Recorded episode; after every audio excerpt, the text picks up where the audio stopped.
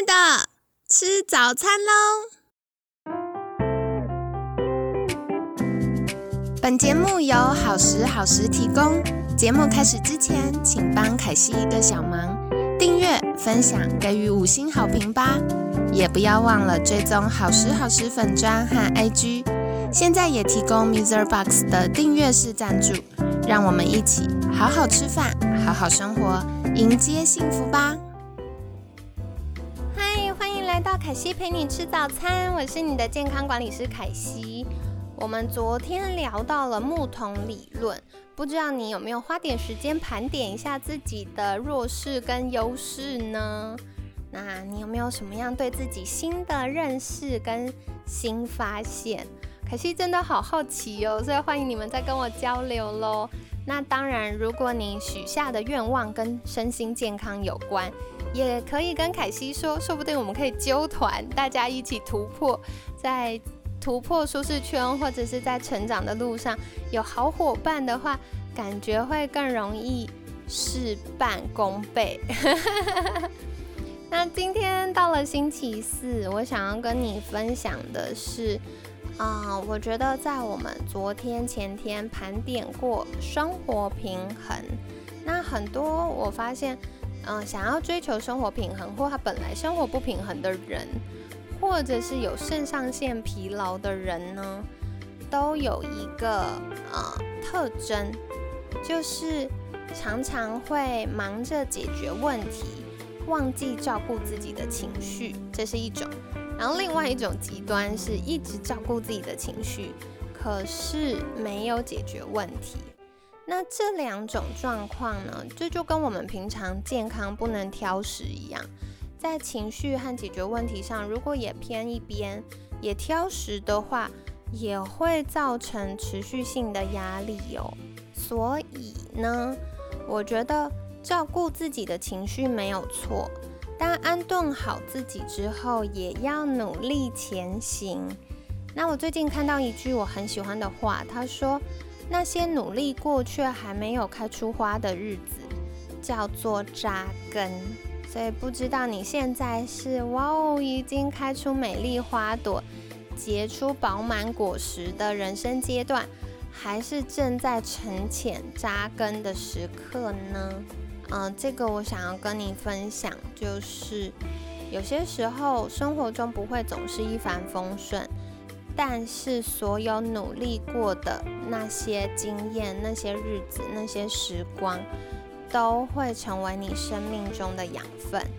那换个角度来说，健康也是一样的。不管是想要增肌减脂，或要解决一些健康的挑战和一些议题，其实，在呃这个过程当中啊，很常会遇到起起伏伏的时候。因为我们的健康包含生理健康和心理健康，它不是一个线性的。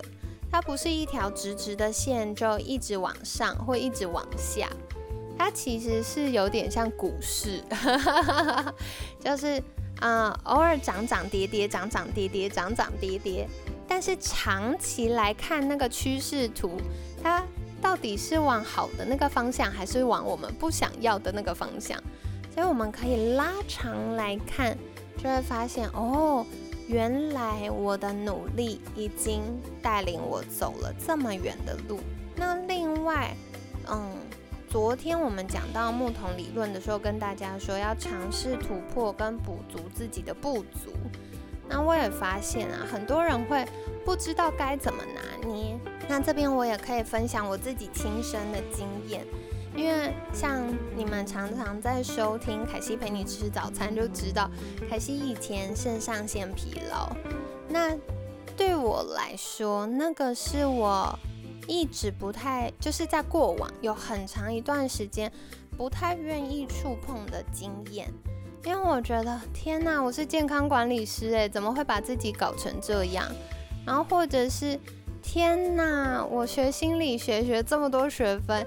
结果我还有这么严重的忧郁情绪，甚至影响到我的生活作息，影响到我的睡眠，影响到我的自我认同。那我那时候好沮丧哦。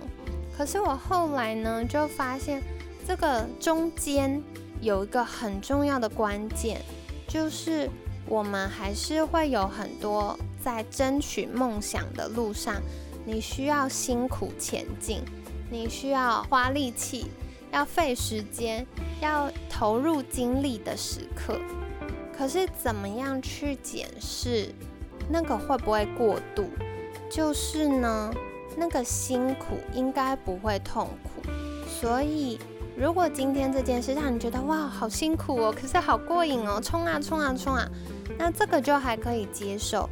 可是如果你今天开始觉得有压迫感，开始觉得好痛苦，我再也撑不下去了，我要靠意志力撑住。这种痛苦的感觉可能就是太快了。那我好喜欢之前我有一位好朋友跟我聊到的，他说有的时候我们要慢下来，让我们的心、让我们的灵魂跟上我们的身体。所以我觉得这个说法很棒。那嗯，另外呢，也想跟你分享的是，可以花一点时间检视自己的限制性信念。就像我发生肾上腺疲劳状况之后，很长一段时间，好几个月，我会一直有个恐惧感，就是我会觉得，如果我努力工作，我认真投入我有热情的事，我认真追求我的梦想，我就会又再度肾上腺疲劳，我就会坏掉，我就会不健康。有一段时间，我只要工作，我就会觉得。天哪，我是不是有点累？是不是有点快要觉得心脏不舒服了？是不是有一点开始要睡不好了？然后啊，是不是吃的没有百分之百的健康呢？那我这样之后就会生病，就会肾上腺疲劳，然后就会开始出现我之前很不舒服、很不舒服的那些身心症状。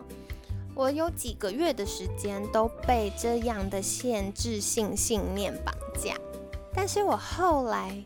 真的慢下脚步，直视我脑袋的这些声音的时候，我发现这些声音背后是大脑的善意，它在提醒我：哦，最近有一点辛苦喽；哦，最近身体有一些小状况要注意喽；哦，你最近是不是太累了，还是常常忘记吃饭呢？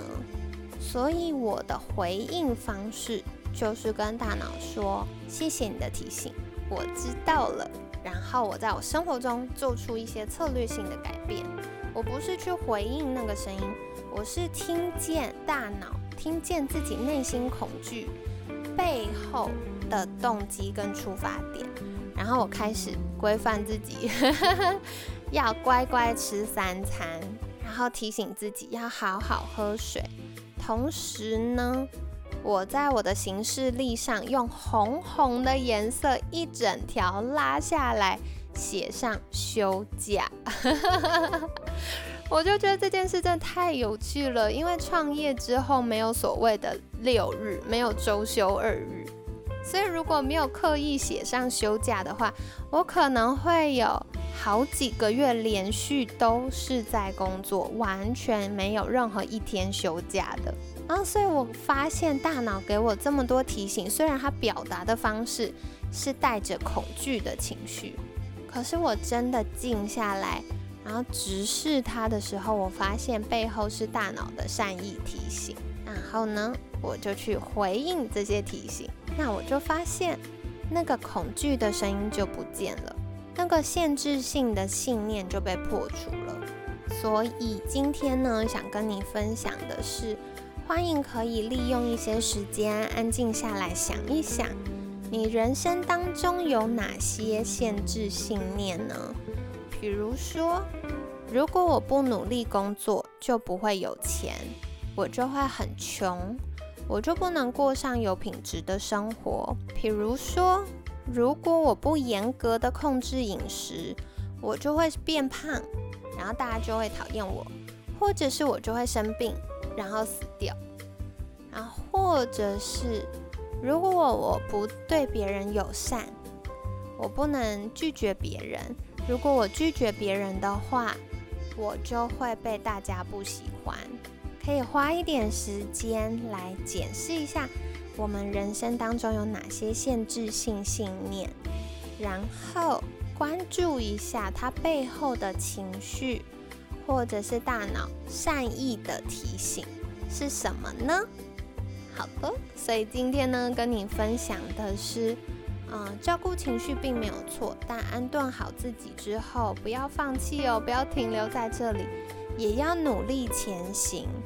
那那个标准在于，你会觉得哦，好像有点辛苦，有点费力，可是它不会到痛苦的程度，你不会费尽全部身心的力量在咬牙苦撑，靠着意志力盯住每一天。